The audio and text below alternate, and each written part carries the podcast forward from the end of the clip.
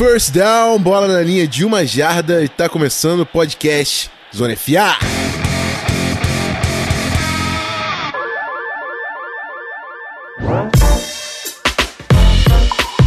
É isso aí, pessoal. Podcast Zona FA está no ar. Hoje só cariocas.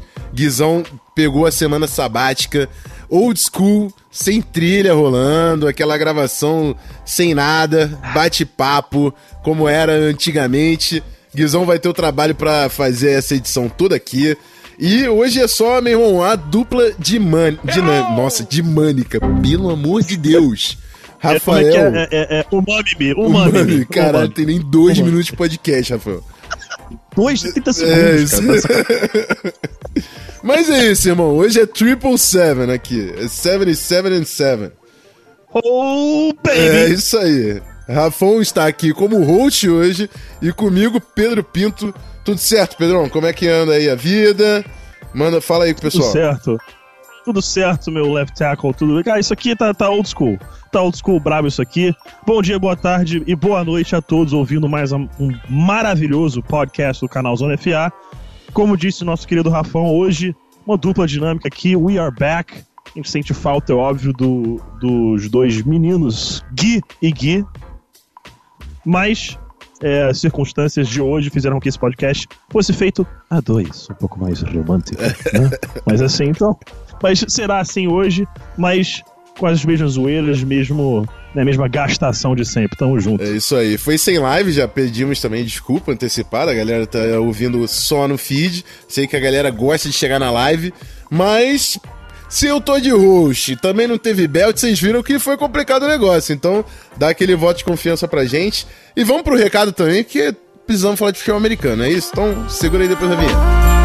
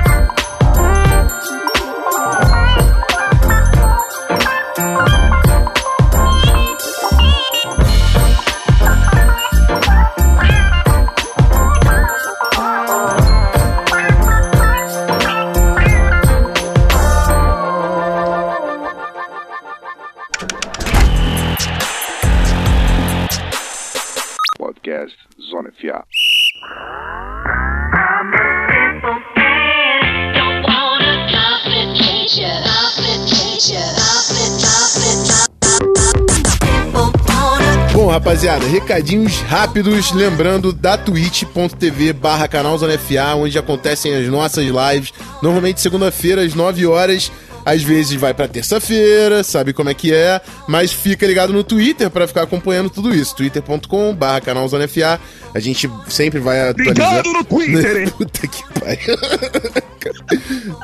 Help me, bruh! Cara, hoje hoje, hoje vai ter chuva de vozes aleatórias aqui. O Rafão já fez uma, uma, pequena prévia aqui no nosso pre-show. Tô precisando Prepara, de um auxílio aqui, tu quer me aqui. quebrar, cara. Hoje quebrar todo mundo, cara. Quebrar completamente o esquema. Hoje, get ready, bro. É isso. Ready, bro. E falando também do PicPay, a galera que gosta do nosso conteúdo, chega no picpay.me barra canal dá uma olhada no Locker Room básico, para entrar no nosso grupo de discussão. O Locker Room Franchise, que vai disputar aí o sorteio do kit da solteria. Joguei lá no grupo hoje, né? Ficou muito maneira a caixa com kit. A galera vai, vai rolar esse sorteio antes do Natal. Então chega junto com a gente, pode contribuir com qualquer valor, mesmo que você não esteja dentro de nenhum dos pacotes. E é isso, né? Vamos falar de futebol americano, então simbora pros jogos. Segurão.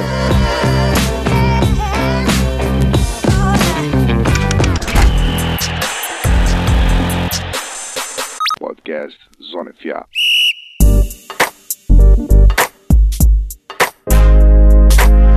Rapaziada, vamos lá, semana 14 da temporada. É, eu, eu, eu, eu, tô pistola. Eu, ainda bem que a gente não fez esse programa na terça-feira. Porque assim, meu irmão, pelo amor de Deus, o De Felipe foi embora já, todo mundo já sabe também. Graças ao Odin, o amigo não dava para ficar ali. Mas a hora do clubismo são os dois últimos jogos. Vamos começar falando de Jaguars at Titans. Jaguars at Titans, jogo que ficou na minha mão.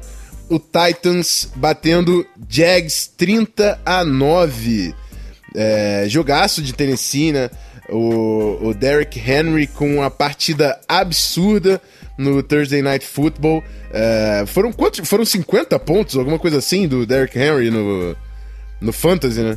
Quatro touchdowns. Cara, ele chegou a 49, alguma Caramba. coisa. 48, algo, 49, algo. Quatro touchdowns. Salvou a temporada de muita gente. É, é. Ou acabou e playoff, né? Gente playoff. É pra, é pra deixar é. muita gente puta. 238 jardas, 4 touchdowns. Playoff de fantasy, pra quem não pegou a, a referência. 238 yes. jardas, 4 touchdowns. É, e é muito difícil você jogar um jogo quando o seu jogo terrestre dá tão certo assim, né? O Jaguars não tinha resposta para o que o Henry estava fazendo, muitas big plays influenciando esse jogo. É, e o Jaguars sempre aposta muito na defesa, né? Porque Blake Bortles a gente sabe já. A gente sabe que não é um quarterback da NFL. O Corey Kessler tá ali também fazendo uma hora extra, porque ano que vem o Jaguars vai ter que ir atrás do seu quarterback. E levando 30 pontos, esse volume ofensivo absurdo do jogo terrestre do Titans, o Jaguars não tinha como fazer frente, simplesmente. Então o Titans vai para 7-6, ainda tá na briga pelo wild card, enquanto o Jaguars agora já tá sonhando com as colocações no draft para conseguir um franchise e botar a franquia nos trilhos a partir do ano que vem. E é isso. Segundo jogo da, do nosso episódio, Giants at Redskins. E aí eu deixo o Pedro Pinto fazer a análise desse aí. Manda bala. Meu, meu amigo, assim, só porque eu quero, eu quero, eu queria muito falar isso e eu, digamos, aceitei isso quieto durante um tempo nessa temporada. Mas eu quero muito ver alguém falar que o Saquon Barkley foi uma péssima escolha do Giants. Assim, eu quero muito ver. Porque, cara, desculpa, não tem mais como dizer isso. Não tem. Ah, eu entendo. Ah, running back, ah, você pega running back ah, com valor mais tarde, ah, pô. Ah, você pega o Phil, olha o Philip Lindsay. Cara, eu, eu juro que eu entendo esse raciocínio. Eu entendo. Tem sua lógica, tem seu mérito. Mas, ao mesmo tempo, isso não tira o valor que o Saquon Barkley tem do jogador que ele é ele era o number one player on the board por um motivo.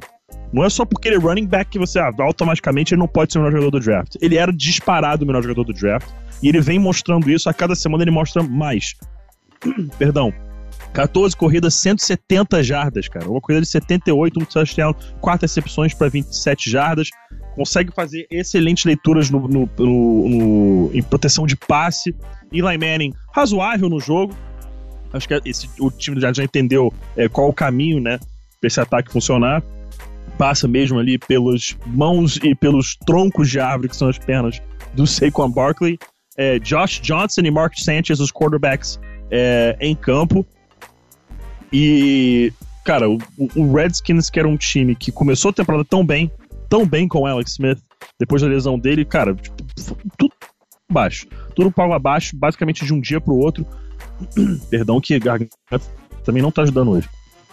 O Giants começou o jogo relativamente devagar, com um touchdown no, é, mais pro final do primeiro quarto, mas foi meteu já mais 27 no segundo quarto. Teve field goal do Rosas, touchdown do Barkley, do Shepard, do Benny Fowler, mais field goal do Rosas. É, mais touchdown do Shepard no, no, terceiro quarto. Aí só lá pro final do jogo que o Redskins foi começar a pontuar, mas ele também já tinha os reservas em campo, o próprio Kyle Lalera já jogou um pouco. Então realmente dá até pena de ver o que aconteceu aí com é, o Washington Redskins. Mas num outro assunto que tem que ser falado, eu, eu geralmente eu não gosto de falar porque é, ele, ele traz à tona mais assunto político do que futebol americano em si. Mas nessa situação eu achei válido falar. Cara, Josh Johnson com Colin Kaepernick no mercado, tipo, vamos ser sinceros. Vamos ser sinceros, vamos ser sinceros. Não tem condição. Não tem condição. Alguém me dizer que Josh Johnson vale mais do que o, do que o Colin Kaepernick, aí sim, realmente, a situação é daquele blackmail do boicote dos, dos, dos donos, né, inclui todos eles é, é, entre, entre eles mesmos para não contratar o Kaepernick. Porque alguém me dizer que o Josh Johnson é melhor que o Colin Kaepernick em qualquer aspecto, aspecto tá mentindo. Mas o Josh Johnson não dá, não tem condição. Me dizer que o Josh Johnson é um melhor quarterback em qualquer aspecto que o Colin Kaepernick é mentira. É mentira. O Josh Johnson é um cara que estava fora da liga não sei quantos anos, não tá me falando a memória agora. É, e, e, não estava fora da liga pelo com a situação do Kaepernick, estava fora da liga porque realmente não tinha mais qualidade para estar na NFL. Então, vendo o Josh Johnson em campo, dessa vez eu me sinto obrigado a falar, né, que, é, que é, é nessa situação do Kaepernick de novo, porque é bem claro que realmente é esse caso mais, muito mais claro que qualquer outro, que é simplesmente por ser o Kaepernick que nenhuma equipe o contrata. Então realmente chateia, é irritante e vamos ver o que vai ser é, é, daqui para frente, né? Porque se Josh Johnson é contratado pelo Redskins nessa situação, é, eu não imagino que o Colin Kaepernick vá ter espaço nessa temporada. Quem sabe as coisas não mudam para 2019. É isso aí, vamos direto pro próximo jogo que é Panthers at Browns. Não, na verdade, Browns at Panthers, né? 26 a 20 pro Browns. Olha esse Clevelandzão dando jeito depois da saída do Rio Jackson. Parece, parece outro time, outra confiança, outro clima naquele vestiário. E tá dando certo, batendo o time do Panthers, que até umas duas ou três semanas atrás. Quantas derrotas consecutivas o Panthers tem? Que eu sei que eles estão numa draga. Que eles eram um dos favoritos a, a vaga de wild card e caíram de produção aqui, ó. Uma, é. duas, três, quatro, cinco derrotas consecutivas do Panthers. Tenho certeza que o Felipe Vieira lá, nosso amigo, tá mandando muito Fire Rivera nesse. Então, nesse... parabéns pra ele, né? Pediu de presente de aniversário, Ih, foi ontem. Verdade, isso aí. Parabéns pro Felipe Vieira e que seu presente se torne uma realidade no final da temporada. Sim, a gente pediu isso, na verdade, antes da temporada, né? Então vamos ver se realmente acontece. E o Browns, que não tem nada a ver com isso, conseguiu fechar o, o Cam Newton. O Cam Newton produziu muito pouco, teve uma interceptação. É quase é, 26 passes completos em 42 tentados, só 23 jardas correndo com a bola. É, além de tampar o Cam Newton, eles conseguiram tampar o Christian McCaffrey, por mais que ele tenha tido dois touchdowns, foram só 60 jardas do, Mc, do McCaffrey. Ainda alcançou 100 jardas de scrimmage, mas o McCaffrey sempre faz isso, independente do jogo do Panthers.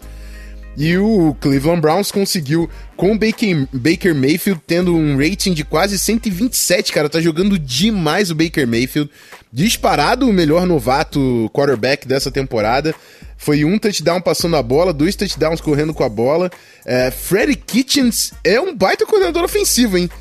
Porque ele, a, a, os desenhos das jogadas do Browns estão muito maneiros. Teve um, um touchdown correndo do Jarvis Landry num, numa numa jogada que ele veio meio de wingback. Gostei demais do, do da, das chamadas do, do Freddy Kitchens. E o Baker Mayfield acertando umas janelas absurdamente apertadas. E o Nick Chubb é um cara que eles vão contar para desenvolver esse ataque.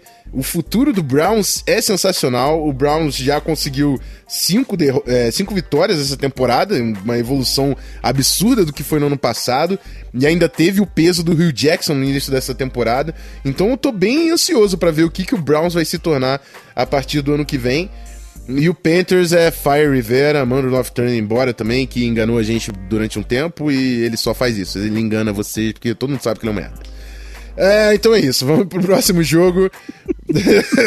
North Turn não dá, gente, pelo amor de Deus. ele, ele enganou durante um tempinho ali. É. Para ele... que a gente falou assim, rapaz, será que. Caralho, o Christian McCaffrey fazendo umas 200 jardas, mas de repente o Christian McCaffrey ele só é bom pra caramba que o North Turner consegue parar ele. É. Próximo jogo. Próximo jogo, Saints at Buccaneers. E aí é com Pedro Pinto. Manda bala.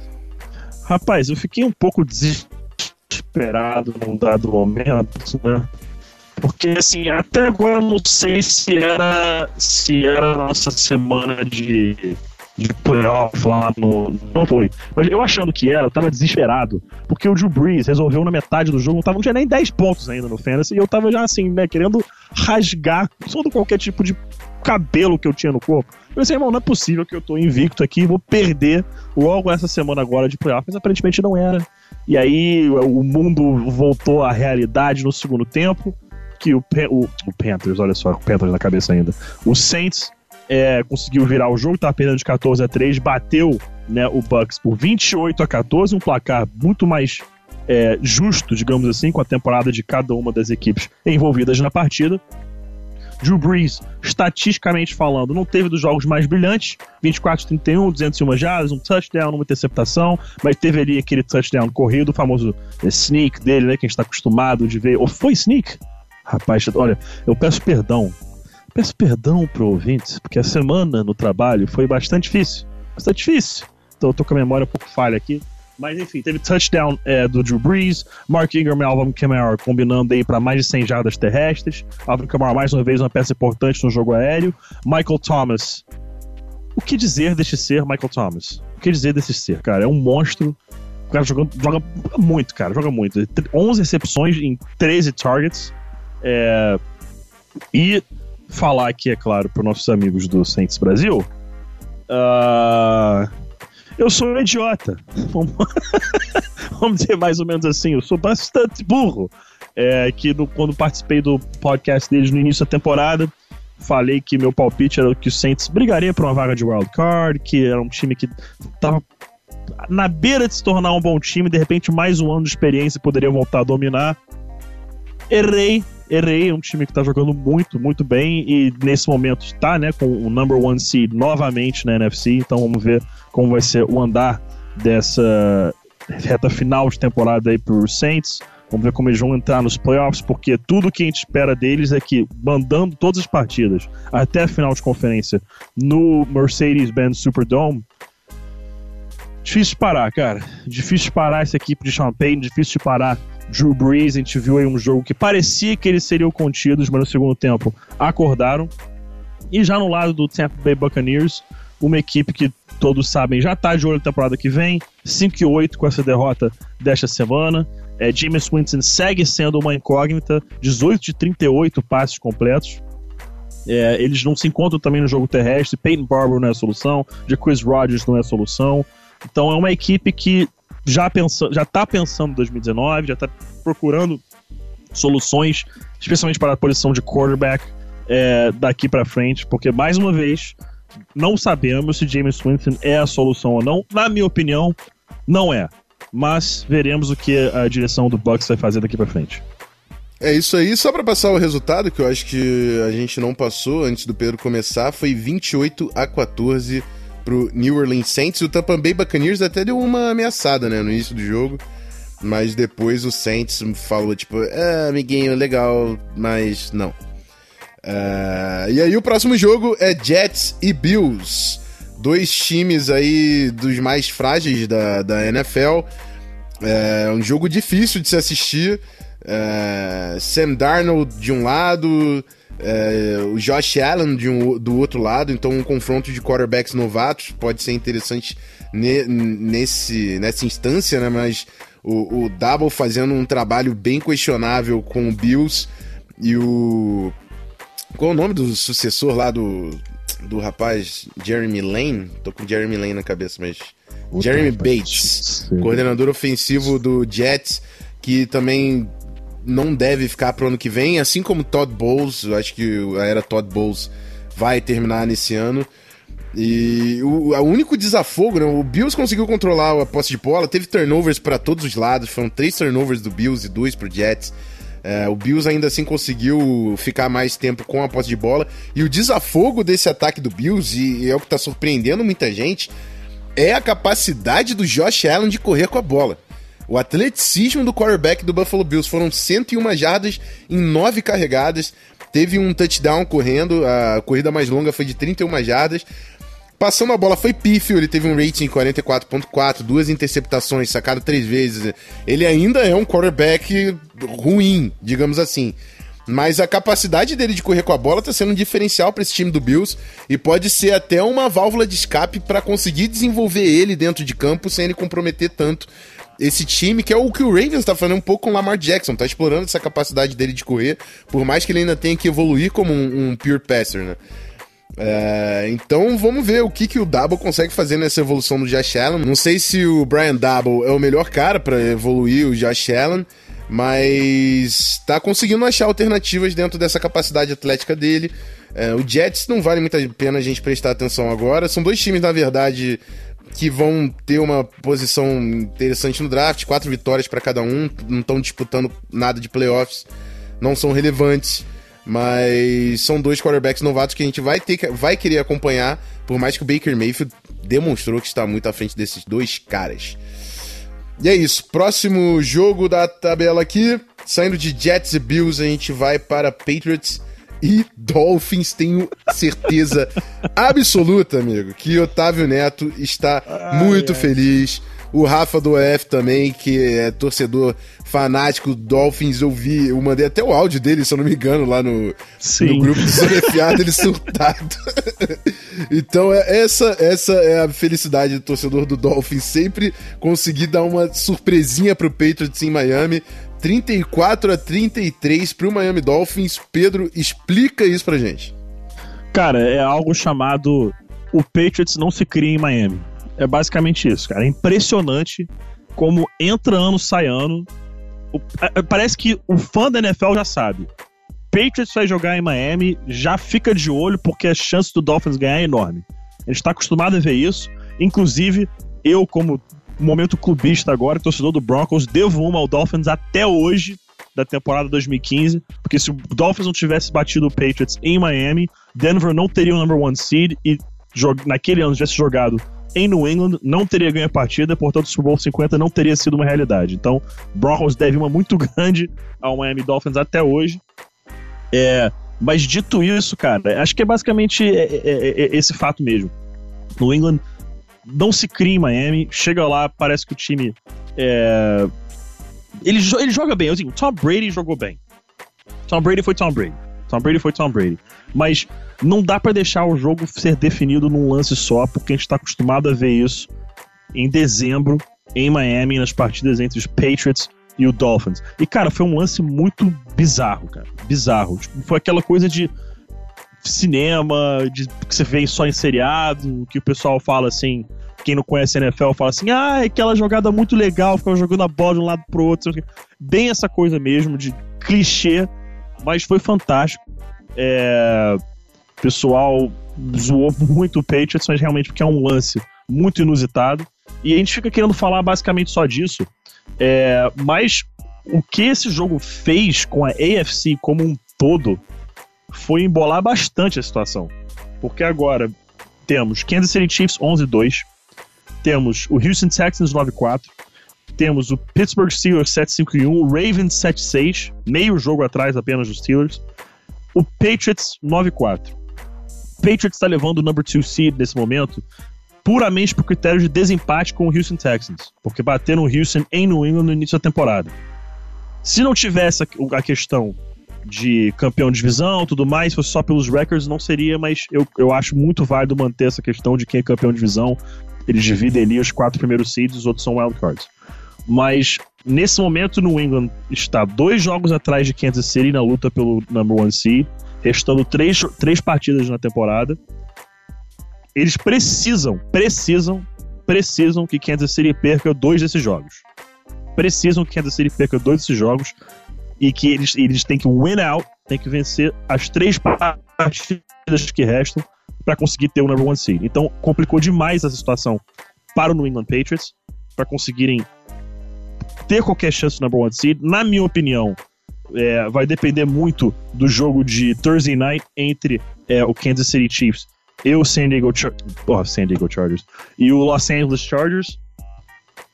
Eu não ficaria surpreso de, do Chargers vencer essa partida. Vou falar agora, eu não ficaria surpreso do Chargers vencer essa partida. E se o Chargers vence essa partida, meu amigo, fica Kansas City 11-3, é, Chargers 11-3, e aí eu não sei qual é o critério de desempate, porque um vai ter tirado um jogo de cada um nos confrontos diretos da temporada. Eu não sei quem fica à frente de cabeça. Mas vai ficar interessantíssima essa briga na reta final da, é, da temporada para o number one seed na AFC. Interessantíssima, porque vale lembrar: se, se, é, se o Chargers bater Kansas City e, pelos critérios de desempate, acabar ficando com o primeiro lugar na AFC West, Kansas City cai do number one seed para o number five seed. perde qualquer chance, basicamente, de mandar um jogo em casa nos playoffs.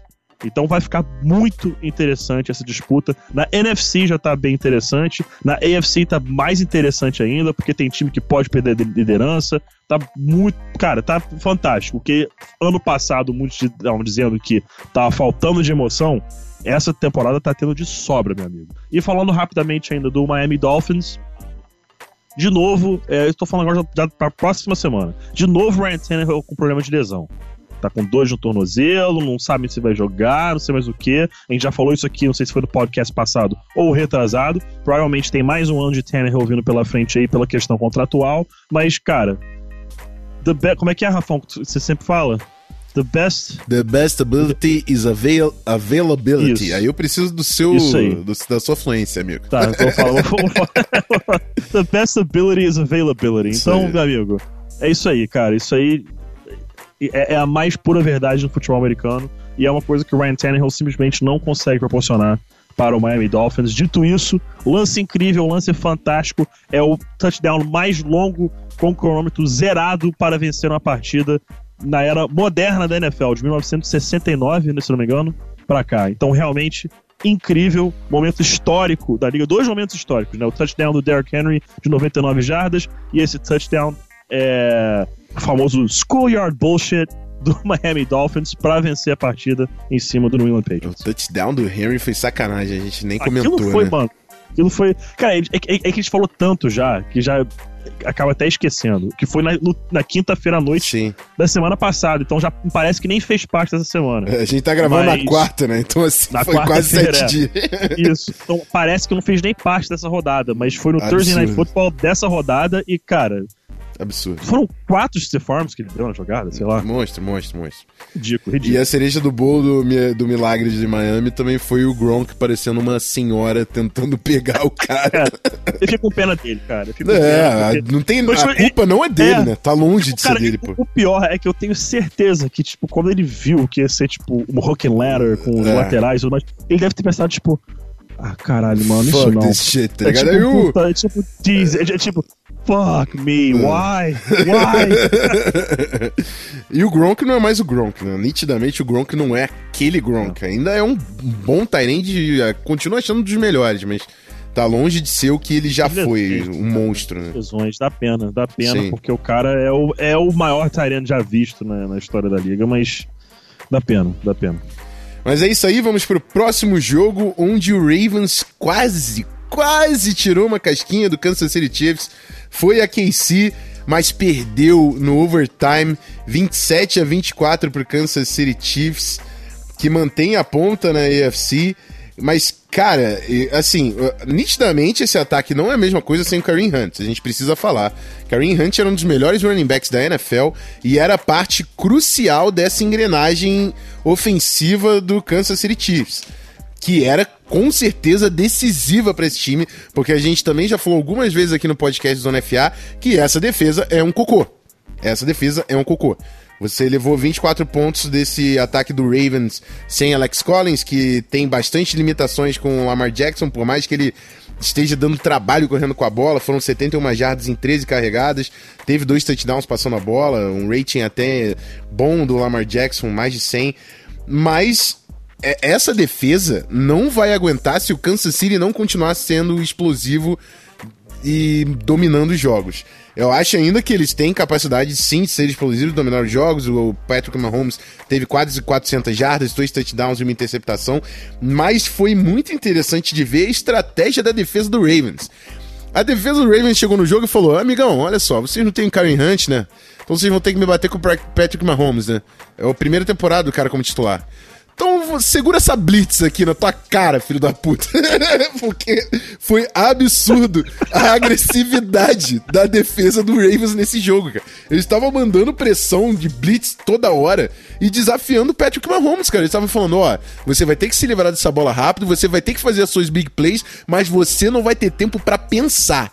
E foi interessante a estratégia, porque realmente limitou. O ataque do Chiefs fez 27 pontos, No final do jogo, né, essa estratégia hum, acabou cedendo. No, no, o, o Chiefs foi conseguindo ajustar o seu ataque frente a essa defesa do Ravens, mas foi muito interessante ver esse approach do Ravens e a gente tentar entender se algum time vai tentar replicar isso aqui daqui uhum. por diante, né?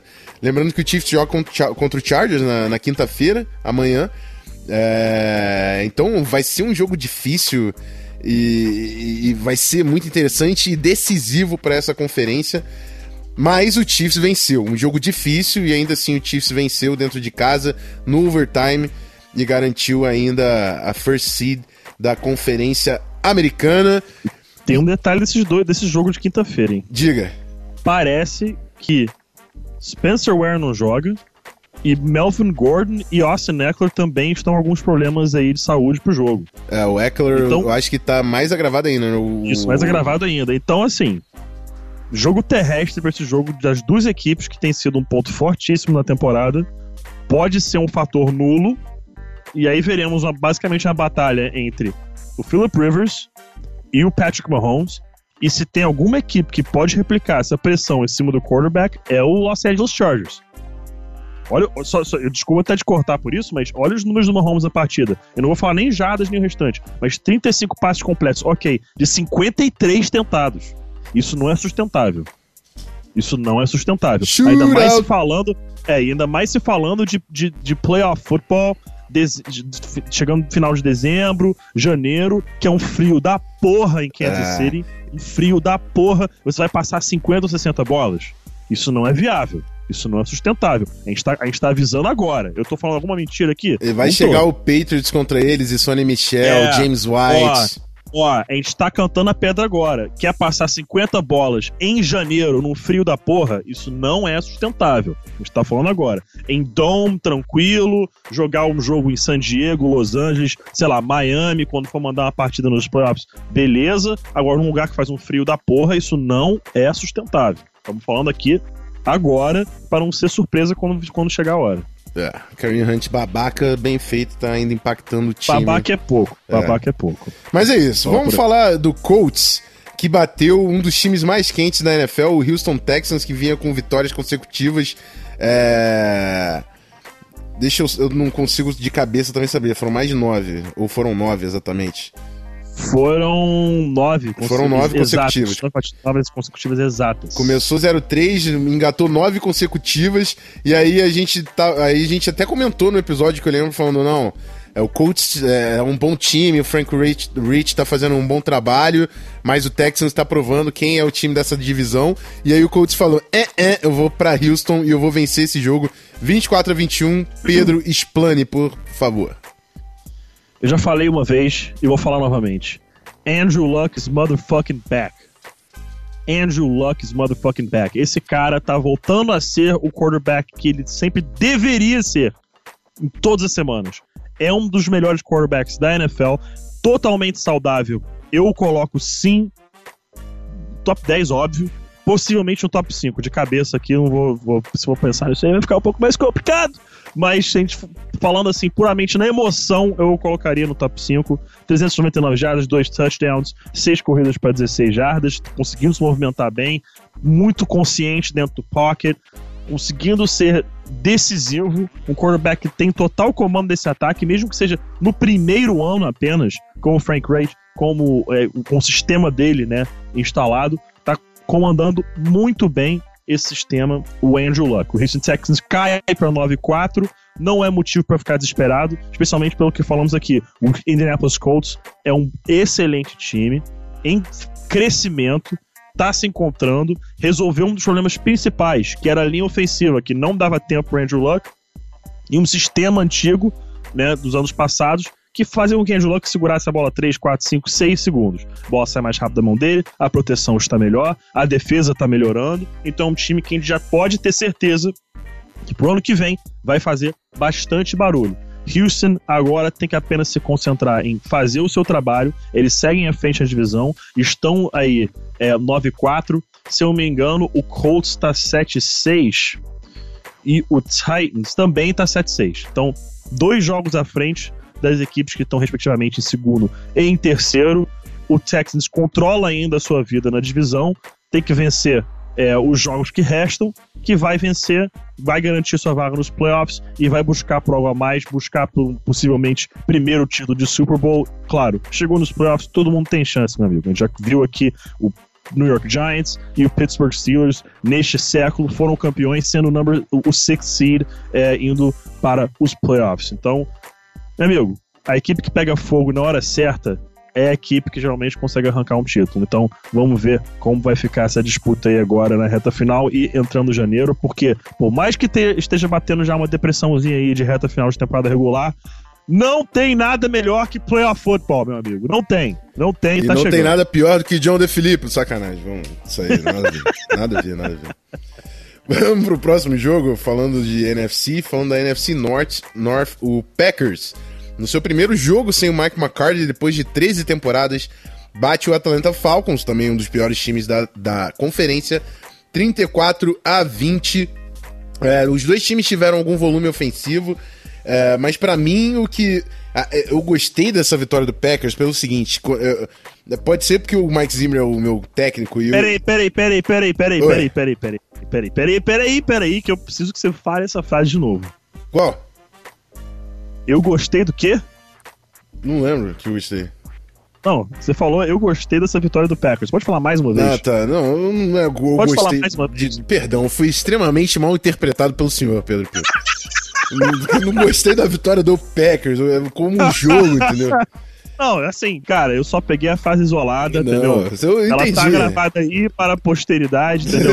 Aí, aí, entendeu? Por favor, é, nosso Mas- querido De La Queta, faça o recorte dessa frase e fala aí, só isso que tem a dizer. Como o Packers ganha do Falcons aqui é, é situational football e um jogo limpo. Os caras não cometem turnovers, eles são eficientes em terceira descida, é, sete conversões em 13 tentativas de terceira descida, mais de 50%. Estão continuando drive, drives na terceira te- descida, é, cometendo poucas faltas, enquanto o Atlanta Falcons, em terceiras descida, teve três conversões de duas oportunidades, 25%, dois turnovers e cometeu mais de 100 jardas de penalidade. Então, isso foi execução, não é um time melhor que o outro. Eu nem acho que esse time do Packers é tão bom. Por mais que pareceu realmente um, um pouco melhor. O ataque fez um jogo com volume, sem cometer erros. Aaron Jones é um, é um, tá se mostrando um baita running back. Devante Adams, o Aaron Rodgers com um pouco mais de autonomia. Fizeram um bom jogo em Atlanta para vencer esse, esse jogo aqui. Mas esse time do Atlanta tá desfalcado, não, não tá indo muito bem na temporada, não consegue correr a bola, ainda assim teve mais 100 jardas para cima do Packers. Mas venceram com um jogo limpo, execução e mandando bem em situações cruciais do jogo, terceira descida, não cometendo falta. Então, para mim, esse é o caminho de um time vencedor. Então, uma bela vitória aí, o formato, né? Um belo modelo de vitória pro Green Green Bay Packers nesse primeiro jogo depois da era Mike McCarthy. Próximo jogo. Próximo jogo, a gente vai a LA. Cincinnati Bengals perdendo para Los Angeles Chargers 26 a 21. Com o Jeff Driscoll de quarterback, ainda assim o Chargers enfrentando algumas dificuldades para bater Cincinnati. Pedro Pinto, é sua. É, dificuldade por, por parte de San Diego. Caraca, cara, eu nunca vou conseguir deixar de falar isso. San Diego Chargers. Desculpa, não dá. É. Peço perdão ao torcedor do Chargers, mas vocês sabem que o San Diego Chargers sempre terá um lugar especial no meu coração. Eu não consigo deixar de falar. Não consigo. Então, me perdoem todas as vezes que eu fizer isso. Mas, um jogo realmente que apertou um pouquinho aí é, pro Chargers. Joe Mixon teve uma excelente partida. O Jeff Driscoll, dentro do sistema, dentro do, do jogo que foi proposto, fez um bom trabalho, fez o que se esperava dele. Foi um jogo difícil, um jogo apertado. É, num dado momento, estava 14 a 2 né, para 14 a 2, 14 a 12 para o Bengals, é, logo antes do field goal é, do Mike Badgley no final do segundo quarto, que virou no intervalo do jogo 17 a 12. É, mas um jogo apertado, cara. Um jogo bastante apertado e bastante interessante. É, o Chargers mostrando algumas fragilidades. A gente sabe já que essa equipe sem o Melvin Gordon cai um pouco o rendimento. O Philip Rivers não teve estatisticamente o jogo mais brilhante, mas Philip Rivers é Phil- Philip Rivers, né, pai? O cara joga muito. É, tá completando o time- próprio time de futebol americano em casa. Acredito que ano que vem ainda teremos um anúncio que ele vai conseguir botar 11 jogadores em campo. É, Mas Austin Eckler foi um jogador fundamental nessa partida. É, foi crucial no ataque, 15 corridas, 66 jardas, um touchdown, duas recepções para 28 jardas. Como já falamos aqui, é, parece que ele não vai para jogo no Thursday Night contra o Chiefs. É, Melvin Gordon, é, a princípio, me parece que é a mesma informação. Não sei como é, é, tá procedendo isso aí, que são. Eu tinha visto isso, foi, acho que foi ontem que eu vi, tô tentando lembrar de cabeça. Mas é, pode ser que o Justin Jackson se torne uma peça crucial nessa partida para é, o Chargers, que, de novo, é uma equipe que passa batida às vezes por quem te vê. É, o Kansas City Chiefs, Patrick Mahomes, que outro lance fantástico que a gente esqueceu de falar aqui, aquele passe dele sidearm, quase que lateral, que, cara, só voltando rapidamente para esse jogo. Eu, cara, sei lá quantos anos que eu acompanho esse esporte, eu nunca vi um passe tão bizarro na minha vida. Eu tô falando muito sério. Eu não tô falando, tipo, ah, foi o passe mais incrível que eu já vi, foi o lance mais talentoso, foi. Foi o lance mais. Eu, mais, digamos assim, eu nunca imaginei que eu fosse ver algo desse tipo. Nunca. O pessoal faz aquela comparação de brincadeira, ah, foi tipo o Ronaldinho Gaúcho, tipo, olhando pra um lado, tocando pro outro. Cara, foi, tipo, vale essa uma comparação dessa, porque foi muito mágico o negócio. Foi muito. Eu, não tem como explicar. Eu tô boca aberta até agora, tentando entender como ele conseguiu fazer aquilo. Eu acredito que ele tava olhando de rabo de olho. A impressão que eu tenho é que ele tava olhando de rabo de olho, mas mesmo assim, se tivesse, mesmo que ele estivesse olhando de rabo de olho, absurdamente, absurdo que ele passa, absurdo. É, mas voltando de novo, essa partida agora, o Chargers é um time que vem fortíssimo nessa temporada. A gente acaba esquecendo deles porque estão jogando agora em Los Angeles. É um time que está jogando num estádio pequeno. Na maioria dos jogos é, tem mais torcida do time visitante do que do próprio Chargers. Então a gente acaba até falando, fazendo piada com eles e tudo mais, mas é uma equipe fortíssima que, de novo, se bate Kansas City, empata 11-3 na divisão, na, na, na conferência também, boa tabela, e fica uma situação interessantíssima para os dois jogos restantes da temporada regular. E, cara, esse, esse jogo de amanhã eu não perco, não. Esse jogo de amanhã eu não perco, não. Provavelmente hoje, quando vocês estiverem ouvindo. Fantástico, vai ser fantástico esse jogo, jogaço. Isso aí, então vamos para o próximo jogo, onde o Detroit Lions foi a Arizona e venceu o Cardinals por não, na verdade foi em Detroit. Eu tô, tá, tá meio bugado, pro Football Reference tá querendo me trollar. Mas foi em Detroit, o Lions vencendo o Arizona Cardinals por 17 a 3. Ainda assim, Lions, é, Lions não, não aspira muitas coisas. O Arizona Cardinals também é um time é, que eu não sei se Steve Wilkes vai sobreviver a essa primeira temporada. É, mas dois times também muito frágeis. É, Matthew Stafford com 15 passes completos, 100 jardas, mas o jogo terrestre do, do Lions fez o suficiente para garantir pontos, enquanto a defesa fechou completamente esse ataque do Arizona Cardinals. O Leftwich parecia estar tá conseguindo dar um jeito nesse ataque, mas a defesa do Lions conseguiu realmente fazer uma grande performance. O Darius Lay, se não me engano, foi é, jogador da semana da NFC, né, defensivo. E o, e o Lions vence com, com um touchdown do, do Zach Zenner, o running back. Esse jogo corrido do Lions ainda não se estabeleceu, mas consegue ajudar razoavelmente esse time. Foram 122 jardas nesse jogo. É, Karen Johnson faz uma falta demais no Lions e no meu time de fantasy, saudade. E é isso, um jogo inexpressivo, dois times que vão ter que repensar muita coisa. O Matt Patricia também está sendo uma decepção em Detroit. É, não acho que o Matt Patricia cai no final do ano, acho que ainda estamos distante disso.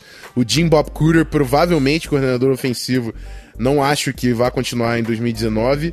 E o Arizona Cardinals talvez tenha que repensar muito rápido o seu caminho, porque o Steve Wilkes é, não parece estar dando muito certo. É, o, o, Mike McCoy fez um trabalho bem ruim e foi demitido, e agora o Leftwich continua enfrentando algumas dificuldades não vejo nenhum caminho claro para esse time do Arizona Cardinals. É uma pena, Larry Fitzgerald vai se aposentar num time deplorável aí de Arizona. Por mais que eu goste do Josh Rosen também, mas vão precisar de alguém muito mais competente para desenvolver o quarterback novato aí do Cardinals. Próximo jogo agora é Pittsburgh Steelers e Raiders 24 a 21 pro Raiders de John Gruden. É, que vitória, hein? Vitória em cima desses Steelers que tá parecendo cada vez mais inconsistente. Tá difícil uhum. de entender esse time do Pittsburgh, né? É, meu amigo. Agora tem que falar, né? Eu zoo quando perde, mas quando ganha eu vou falar também. Raiders! Cara, Raider Nation, sinceramente, cara, eu não, não dá para entender. Time completamente morto na temporada. Entraram na partida 2 e 10. Pessoal já falando que o first overall pick tava tranquilo, tava garantido. Batem o Pittsburgh Steelers. E aí a gente pode falar uma coisa fundamental. A falta que faz um running back de qualidade nesse sistema. Essa é a grande verdade. O Le'Veon Bell, esquece dele, né? vamos nem citar ele, vamos falar agora de James Conner, que é o running back do Pittsburgh Steelers. Steelers sem um running back dinâmico de qualidade, esse time sofre ofensivamente. 11 corridas do Jalen Samuels para 28 jardas, duas do Joshua Dobbs para 15, Steven Ridley 5 para 4 e um touchdown. Então, jogo terrestre nulo. Darius Hayward Bay com uma corrida para menos 7, que é o wide receiver. Então, assim, realmente nulo. Nulo o jogo terrestre do Pittsburgh Steelers. E quando seu time se torna one-dimensional no ataque, é muito fácil de, se conter. É muito mais fácil fazer as chamadas defensivas, o seu raciocínio é facilitado, você não tem tantas dúvidas, sabe que as, as ameaças diminuem, cobre mais especificamente alguns jogadores. O Antonio Brown, um jogo não tão expressivo, 5 recepções para 35 jardas. O Juju Smith-Schuster, que jogou muito bem, 8 para 130 e 2 touchdowns, mas de novo, é uma questão que até o próprio é, Patriots, quando encara o Pittsburgh Steelers, sabe. Você tem que anular o Antonio Brown. O Smith Schuster é um excelente jogador, mas o cara que você tem que anular é o Antonio Brown. Conseguiram fazer isso, mantiveram os Steelers com 21 pontos na partida. Pittsburgh agora cai para 7-5 e 1, meio jogo à frente apenas do Baltimore Ravens. Certamente, é, Mike Tomlin a comissão técnica e os próprios jogadores estão estressados, estão nervosos com a situação que eles estão passando agora, porque é, a gente viu o Ravens ir até Kansas City, forçar overtime e perder por três pontos. Então é um time que está crescendo na hora certa, mesmo com o calor em, é, no. O Raiders, bem. Derek Carr muito bem no jogo, 25 de 34, 322 jardas, dois touchdowns. Doug Martin conseguindo. É, não foi uma produção muito boa, não, mas conseguindo algumas jardas terrestres. O Jalen Richard indo razoavelmente bem. Jared Cook teve uma incrível partida, jogou muito bem né, o tight end. E Oakland é aquela coisa, a gente já sabe que eles estão é, numa situação total de rebuild, já aceitaram isso, não vão disputar esse ano, muito provavelmente não vão disputar é, ano que vem também. É, o que curioso, né, que saiu hoje, inclusive, é que no momento o Raiders não tem onde jogar em 2019. Que não, não devem jogar no Coliseum, a não ser que ele consiga algum acordo, mas do jeito que é, foi anunciado, que iriam para Las Vegas e tudo mais, é, tem toda essa questão de, ah, já que vocês querem ir embora, não vão jogar aqui. É, vamos ver como vai ser essa situação do, do, do Raiders pro ano que vem, onde eles vão jogar, que nesse momento agora, é, que a gente tá gravando, 10h46 da noite, dia 12 de dezembro, é, a não ser que tenha saído alguma coisa eu não vi, neste momento o Raiders não tem estádio para 2019. Então vamos ver como vai ficar isso, essa situação que vale acompanhar de perto. É de fato sim preocupante essa altura do, altura do campeonato não ter um estádio definido ainda mas é, falando especificamente sobre o jogo, mais uma partida dessa rodada que possivelmente é, resulte em implicações de.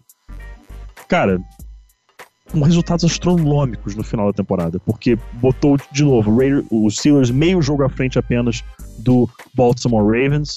Então tá bastante interessante essa disputa por vaga nos playoffs na AFC.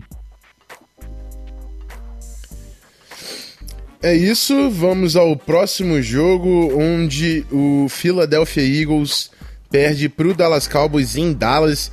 E uma vitória bem Dallas, assim, porque se eu falo para você, o Dallas Cowboys teve três interceptações, enquanto o Philadelphia Eagles teve. Interceptações, não, perdão. Três turnovers, enquanto o Philadelphia Eagles só teve um. E teve mais que o dobro de, de, de jardas em penalidade. Foram 111 jardas de penalidade enquanto o Eagles teve 49 jardas. Só que o Eagles, amigo, teve 256 jardas totais no ataque, enquanto o Dallas teve 576. O Eagles teve 34 jardas terrestres, um jogo terrestre pífio que não apareceu, nem parece aquele Eagles no ano passado. Só 22 minutos de posse de bola, insustentável, por mais que o Dallas tenha errado tanto, cometido faltas e turnovers, conseguiu produzir muito e passar por cima desse time do Eagles. O jogo só foi parelho por causa dos erros do Cowboys, mas enfim, dominou o jogo, foram. É...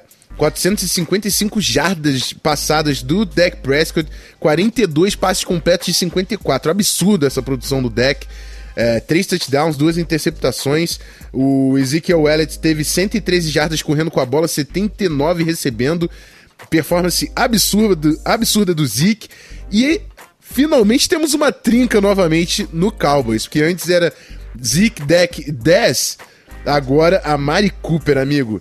13 targets, 10 recepções, 277 jardas. Os três touchdowns passados do deck foram para Mari Cooper. Que que recebedor o Amari Cooper tá se provando nesse ataque do Dallas, que ganhou momento, tá dominando a divisão, vai para os playoffs. Então, outra cara depois que o Amari Cooper chegou, e tenho certeza que o Brunão lá do No Flex também tá hypado e tá merecendo, porque esse time do Dallas, é claro, é, chegar nos playoffs, amigo, você vai cometer três turnovers e mais de 100 é, jardas de penalidade, não vai ter o Eagles do outro lado fazendo um jogo complicado desse. O Carson Wentz até teve um jogo eficiente, é, três touchdowns, é, mais de 100, 100 de rating também, mas nos playoffs, quando a casca, a casca engrossa, três turnovers e mais de 100 jardas de penalidade não vai dar certo. Por mais que o, o, o Dallas conseguiu vencer esse jogo, foi no overtime, se eu não me engano, né? Foi no overtime. E, e, e, uma produção também que eu não sei até onde é sustentável. Mais de 200 jardas do Amari Cooper, é, quase 200 jardas do Zeke, 455 jardas do deck. Isso raramente vai acontecer nos playoffs. Então o, o Dallas tem que dar uma enxugada nesse, nesse ataque para se tornar mais sustentável. Essa defesa do Dallas é, é muito forte. E 8-5, líder de divisão, parabéns Dallas Cowboys. Não esperava nem um pouco isso do Cowboys nesse ano.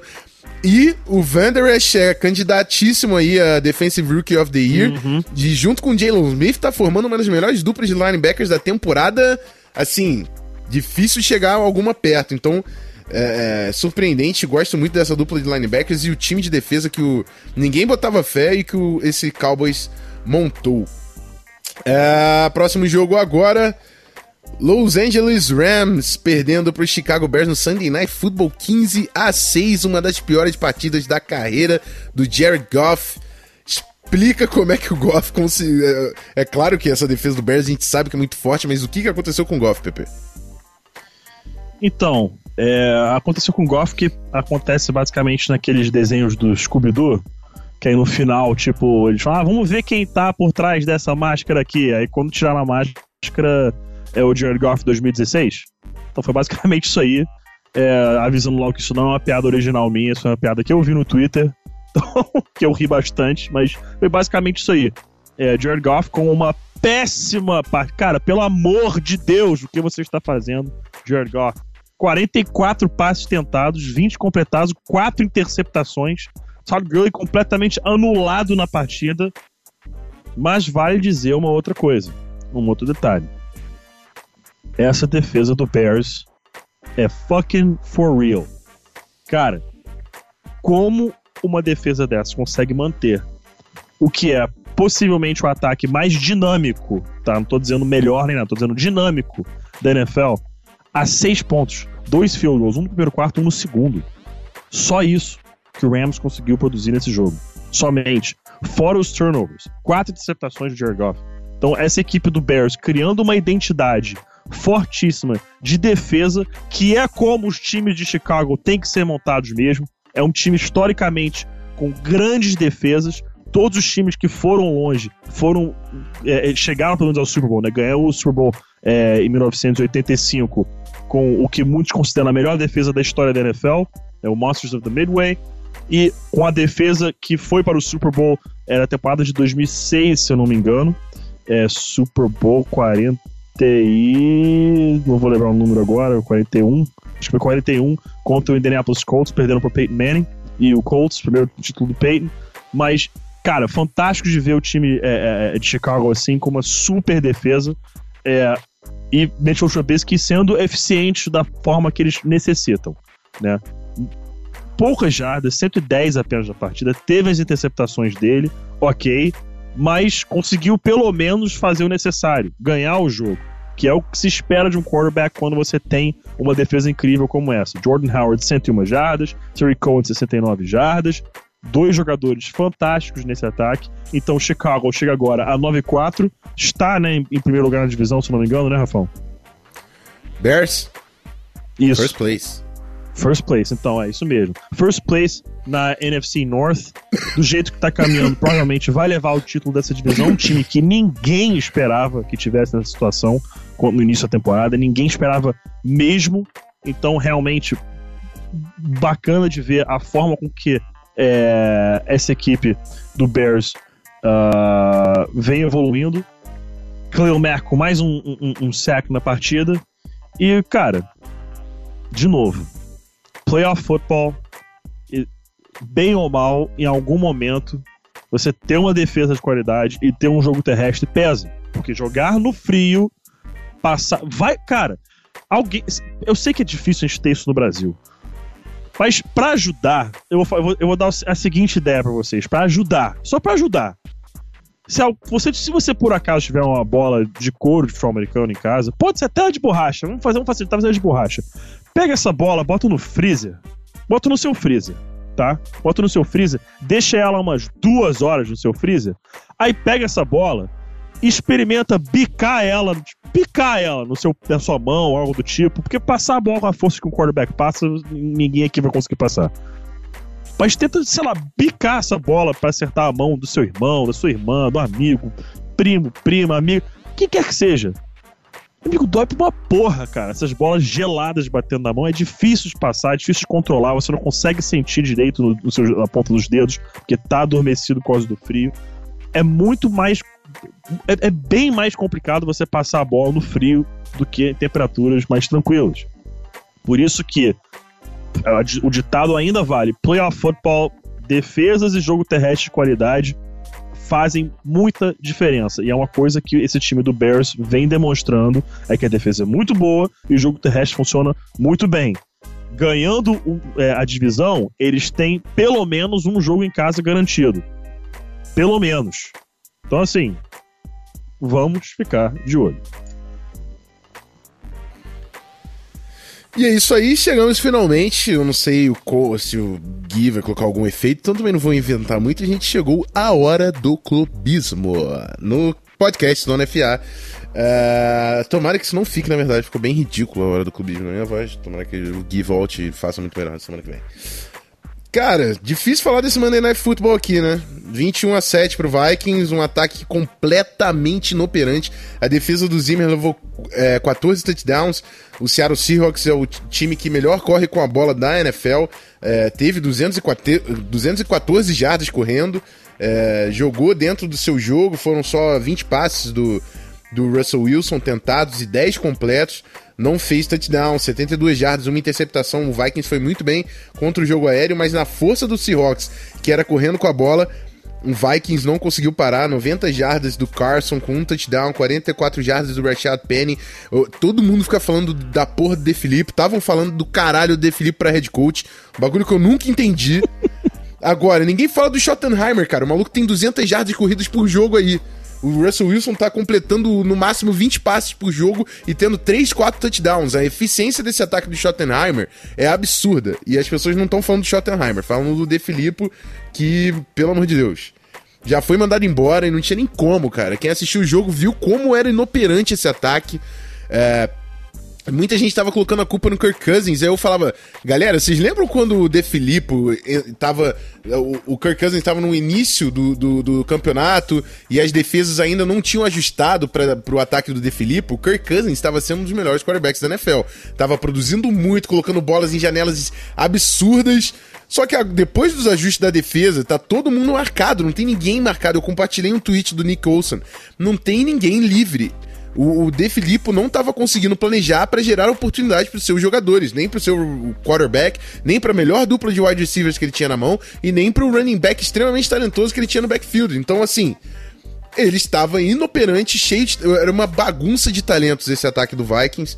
A, a linha ofensiva, sim, é um problema, principalmente os dois guards, mas é, você consegue é, é usar estratégias para contornar isso, usar o, o misdirection para você quebrar um pouco do ímpeto da, da da, da, linha defensiva, é, tentar correr mais com a bola para quebrar também esse ímpeto do pass rush, o quick passing game que não existe nesse ataque, screens, enfim. Você tem que contornar os seus problemas. E todo time tem problema. O Seahawks não consegue passar a bola, cara. Os caras tão, tão, continuam, continuam correndo com a bola e ganhando jogos. Então você tem que achar o melhor formato, o melhor sistema pro seu roster. E o roster tem talento. Aproveite seu talento de alguma forma. O De Filippo não conseguiu, o Stefanski agora vai entrar é, como coordenador ofensivo interino. É um dos membros mais antigos da, da staff do Vikings, desde quando Josh Childress era o técnico, lá em 2009, com Brett Favre, ele estava na comissão, o, Childress foi embora, entrou o Leslie Frazier, ele continuou na comissão técnica, o Frazier foi demitido, o Zimmer entrou, ele continuou na comissão técnica, já treinou running backs, wide receivers, quarterbacks, tight ends, e agora recebe a primeira oportunidade como coordenador, coordenador ofensivo, é, foi entrevistado para coordenação de ataque na off-season, o Shermer tentou levar ele como coordenador de ataque pro Giants e o Vikings bloqueou. Para quem não sabe, você pode bloquear coach de posição para coordenador ofensivo, porque segundo a lei da NFL, a promoção é para head coach. Abaixo de head coach, assistant coaches, coordenadores e técnicos de posições estão dentro do mesmo nível. E agora ele assume o play call e a coordenação ofensiva do Vikings. O Zimmer tá falando que vai se envolver mais no ataque porque não quer ver a temporada desperdiçada. Eu me alonguei um pouco aqui nisso. É, e não pistolei porque o De Filippo, embora, tirou bastante da angústia que eu tinha dentro do meu corpo. Vamos ver como é que o Vikings vai fazer. Ainda tá como a sexta vaga de wildcard, qual, apesar de todos os problemas. E eu simplesmente não sei o que vai acontecer com essa temporada do Vikings. E o Seahawks, eu tenho certeza que vai para os playoffs, que tem uma fórmula bem sustentável de vencer jogos. E parabéns, Guizão, né? Que não tá aqui, mas é torcedor fiel do nosso Seattle é. Seahawks. Rafão, assim, é, pergunta para você mesmo. É, digamos que a situação agora ofensiva, não que vá mudar da água pro vinho, mas digamos que se torne algo pelo menos sustentável, que comece a funcionar novamente. Você acha que dá pro time pegar fogo, pe engatar numa sequência aí e fazer barulho nos playoffs? Dá, cara. Com certeza dá. Deixa eu pegar uma estatística aqui. A, a defesa do Vikings foi a defesa que menos sofreu touchdowns na temporada. A defesa aí, do tá Vikings tá continua muito forte, cara. O Daniel Hunter tá jogando muito. O Steven Weatherly tá jogando mais que o Everson Griffin. Então a gente agora tem três Tyrants muito bons. Aí Sheldon Richardson, Linval, é, o Trey Waynes não jogou nesse jogo, né? Um cara que faz falta, mas o Roton Will jogou demais, hein? Gostei muito, amigo Holton Hill, parabéns. Então a gente tem mais um corner no time. é absurdo. O Vikings acha corner é bizarro. Não quer mandar um pra gente, não? Eu, ué, manda um negocinho pra nós, um OLzinho. Cara, isso é o que não, não tem. Não tem em lugar Você tá nenhum. Tá isso aí eu falo pra, pra, isso eu falo pra torcida de Minnesota, cara. Não tem lugar nenhum, cara. Quem, quem tem, consegue achar o L? Não dá pra achar o L hoje na NFL. Mas é isso, eu acho sim que o Vikings pode, e principalmente por causa dessa forma que o Zimmer gosta, que é uma defesa extremamente forte. Se o ataque conseguir ser eficiente, é um time que é chato de bater. Não tô falando que é um time que vai chegar e, porra, nego vai tremer agora. É um time que é chato de bater, sim. É, o ataque tava inoperante, porra, o Seahawks fez, fez 14 pontos. Teve um touchdown que foi retorno do fumble lá, da maluquice do Kirk Cousins, mas, enfim. É, o, o, time, o time do Seahawks fez 14 pontos. Gente, em três oportunidades de red, zones, de red zone, eles fizeram dois field goals e uma interceptação uh, até o terceiro quarto.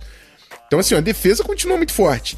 E é um time que pode ser chato, mas eu não, eu não sei prever, porque o Stefanski também é a primeira oportunidade dele como chamador de jogadas no ataque, primeira oportunidade como coordenador ofensivo, então eu, eu também não tô criando expectativa para não me frustrar lá na frente. Mas é isso. Seattle Seahawks vai para oito vitórias e cinco derrotas. E é o franco favorito a primeira vaga de wildcard da NFC. E para fechar os jogos, a gente vai pro broncão do Pedro, que surpreendeu todo mundo ao perder pro San Francisco 49ers, 20 a 14 em San Francisco. E O que aconteceu, Pete? Fala aí pra gente.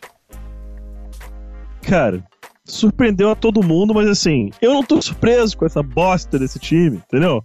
Porque, cara, engata umas vitórias aí que você fala, porra, tá pegando fogo na hora certa, tá começando a engatar, será que vai conseguir um playoff run? Aí perde pro San Francisco 49ers, toma 20 pontos direto, aí começa a reagir na hora que. É, ah, vão agora tentar resolver esse jogo, vão agora começar a jogar.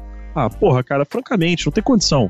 Não tem condição, cara. Primeiramente, falar uma coisa só bacana, né, de se dizer, que o Bradley Chubb bateu o recorde do próprio Von Miller de sacks numa temporada por um rookie em Denver. Ele já tem 12 na temporada. O moleque tem 12. Em 13 jogos ele tem 12 sacks. Então já tá bem claro que foi um baita pick é, no draft desse ano. E o Von Miller está a apenas um sack se tornar o sack leader na história do Denver Broncos. Ele tá half a sack, só 0,5 atrás do Simon Fletcher, que jogou de 85 a 95 é, no time. Foi um outside linebacker também, ele tem 97 sacks e meio, o Von Miller tem 97. Então, mais um sack aí, ele se torna o all-time leader in sacks pelo Denver Broncos. Mas falando agora novamente sobre a partida, Denver cai para 6 e 7 e por incrível que pareça ainda tem chance de playoffs. Faltam três jogos, ele está numa disputa direta. Digamos que os Houston, New England e Kansas City é, ou, ou, ou, de novo, San Diego, o, LA Chargers vençam a divisão. Se o Chargers vencer mais uma partida, ele já garante uma vaga nos playoffs, pelo menos a fifth seed. Então, a fifth seed não vai ficar, não, não, tá, não tá aberta. Vai ser ou, do, ou de Kansas City ou do LA Chargers, dependendo de quem não vencer a divisão. O Denver tá lutando pela, pelo sixth seed e tá uma disputa direta com o Dolphins tá 7-6, é, o Ravens está 7-6, Steelers 7-5-1, essa divisão está em aberto. É, o Titans 7-6, o Colts 7-6. E vamos botar aí também no meio o Browns 5-7-1. Eu acho que é. Eu acho. Não, não foi que foi eliminado já, não. Acho que tem uma chance muito maluca aí de conseguir, talvez. Mas acho que ainda tá é, nessa luta por playoffs. Sinceramente, não tem chance. Na minha opinião, não tem chance. É... Cara, você perder pro 49ers, com esse time do 49ers dito que tá, francamente, cara, não tem condição.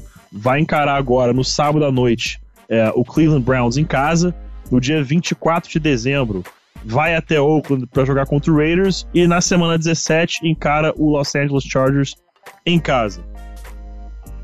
Na minha opinião, o único jogo que dá para ganhar aí é contra o Raiders. Contra o Chargers vai perder, é... E contra. Quem mais? Ganhou do Chargers, né? Vale lembrar, na semana 11, sei lá como. Vou, ser bem sincero, não sei como conseguiu ganhar aquele jogo, mas ganhou. Foi mais demérito do Chargers do que mérito é, do, do, do, próprio Broncos. Na minha opinião, perde na última semana pro Chargers, perde pro Browns é, no sábado, e aí vamos ver como vai ficar no dia 24 de dezembro contra o Raiders. Então, é, eu não vou nem ficar muito pistola aqui também, não, porque é, engataram ali uma sequência de três vitórias que começou a dar algum tipo de esperança, mas realmente quando você para pra olhar assim, nenhuma, nenhuma de ser um left tackle na NFL, na minha opinião, já começa a, a, a, a ver a viabilidade de colocá-lo ou para right tackle ou para jogar para dentro da linha ofensiva, porque não tem condição nenhuma dele ser left tackle nessa liga, não dá certo. Case Keenum. Cara, Case Keenum, mais uma vez, assim. Não dá. Não dá, não dá. É, o, o, que aconteceu com, com, com, com, Vikings ano passado foi lightning in the bottle mesmo. 24 42 para 186 jardas pouquíssimo eficiente o Case Keenum. Ele tem aqueles 3, 4, 5 lances na partida que tu fala, caralho, como que o cara conseguiu fazer isso? Coisa incrível. Mas na maioria da partida ele realmente não vai produzir é, a essa altura. É, o 49ers com o Nick Mullins, de novo, fazendo um bom jogo. É, aquele hype daquela primeira partida dele já deu uma boa diminuída e com razão, não é tudo isso, mas tá se mostrando um bom jogador, pelo menos um ótimo reserva Vamos ver o que vai mostrar agora na reta final da temporada. Quem sabe algum time não dá uma surtada, fala, vamos ver o que ele tem, tenta uma troca por ele. Não sei, vamos ver isso aí. E o George Kittle, eu tô com pena do George Kittle. Eu tô com pena. sete recepções para 210 jardas no primeiro tempo de jogo. Sabe qual é o recorde all-time por um tight numa partida? 215, do Shannon Sharp, na época que jogava no Denver Broncos.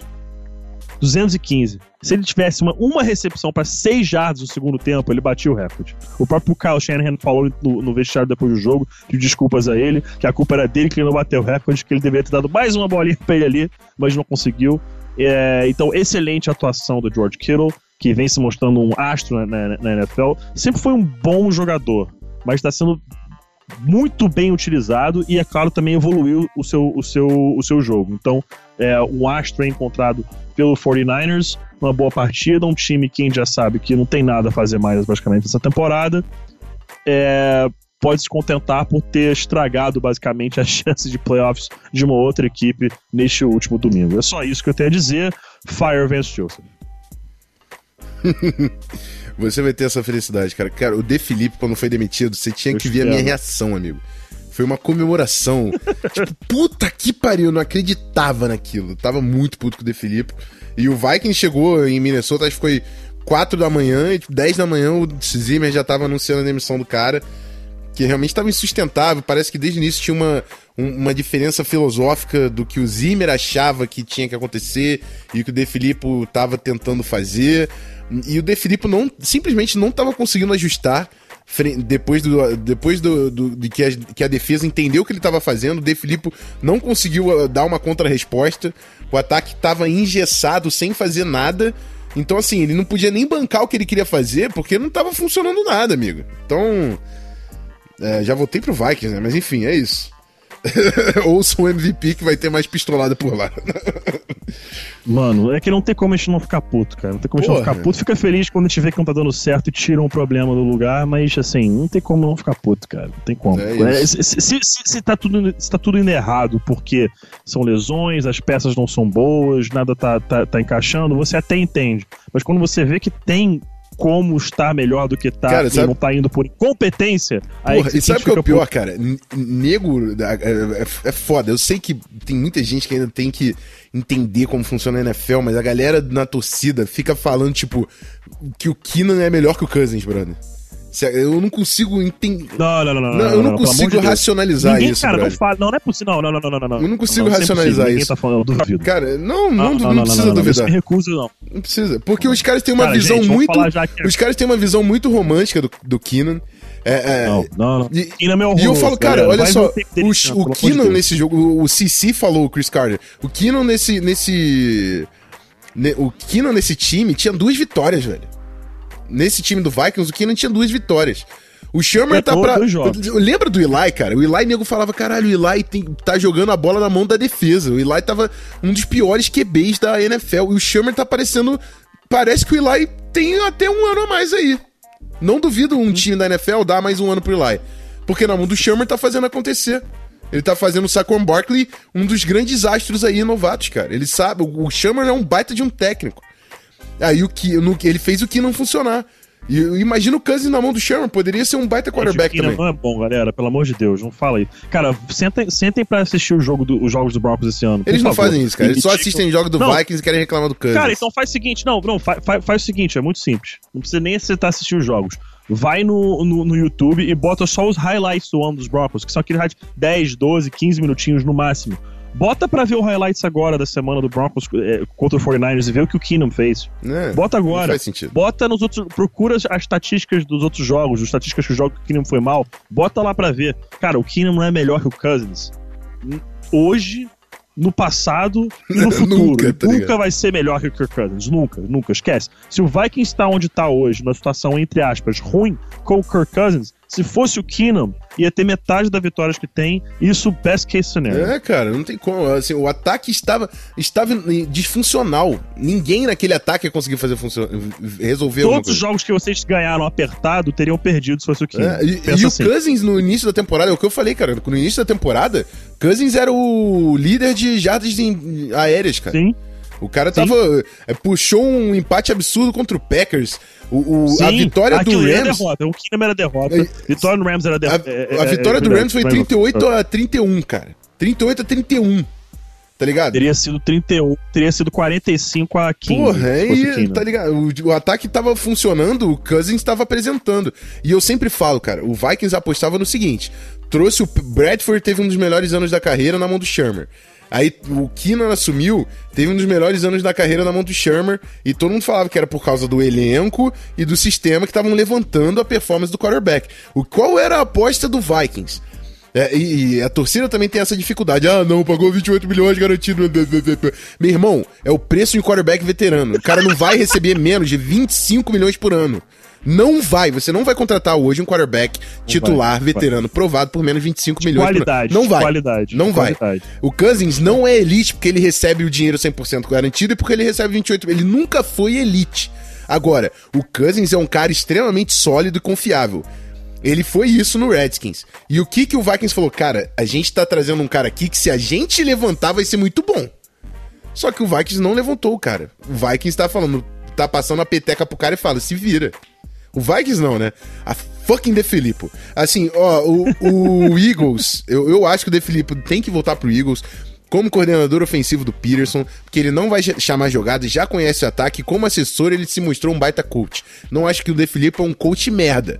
Chamando jogada e comandando o nosso ataque, ele se provou ser uma cocô. Mas ele pode. Pelo menos ele não tá pronto pra isso. Exatamente, isso. cara, exatamente. O Ele- próprio ele Zimmer pode falou. vir a ser um excelente play caller, mas não tá pronto. Exatamente, o Zimmer tá falou, pronto. ele é uma mente brilhante, ele é um cara, um bom técnico, mas não estava funcionando e eu precisava dar uma chacoalhada aqui, irmão. Mandou o cara embora porque não queria perder a temporada e é- era óbvio que o Vikings não ia renovar esse contrato que foi de um ano só do De Filippo. Então, se adiantou pra casa e vai pro Eagles. Eu acho que é uma eu acho que a melhor oportunidade pra ele agora é voltar pro Eagles. E é isso, fechamos, Pedrão? Fechamos. Fechamos, né, cara? Vamos fazer Fechamos, aquele encerramento fechamos. direto, já que tá só nós dois, né? Você manda aquele tchauzinho pra galera. Tchauzinho, maroto. Mais uma vez agradecer a audiência de todos vocês aqui no podcast Canal Zona FA. Lembrar sempre lá de mandar o seu reviewzinho, cinco estrelinhas, manda sugestões aí de- do que a gente pode melhorar. Pode falar o que você gosta também. Mesmo que seja porra nenhuma, fala lá, sei lá. Eu gosto, pô, da voz do Rafão. Que é uma voz bonita pra caralho, essa voz sedosa, cremosa. Hum, delícia. That's love. Saudades. Miss you, bro. Miss you, bro. Tamo junto. Agora tu vai estar na, na serra, né? Vamos fechar. Calma. calma Pra calma. visitar a minha cervejaria. Calma, calma, é, calma, calma, calma. Subir pra visitar a cervejaria. Isso, exatamente. Pra isso, pra visitar tem que visitar os parceiros. É, E cervejaria. é isso, galera. Olha só, se você gosta do Zona FA, você chega no PicPay e vê como você pode ajudar. Se você não ajudar no PicPay, sem problemas, recomenda o nosso podcast para um amigo seu que gosta de futebol americano. É, segue a gente no Spotify, manda o, re- o review com cinco estrelas lá no iTunes. Tenta ajudar a gente da forma que você puder, que a gente já fica muito feliz, mesmo que seja só com a sua audiência até o final. Semana que vem estamos de volta, se o Odin quiser, com o nosso time completo e com vitória do Vaicão. é isso, galera. Triple Seven, Seven Seven Seven. Signing out. Peace.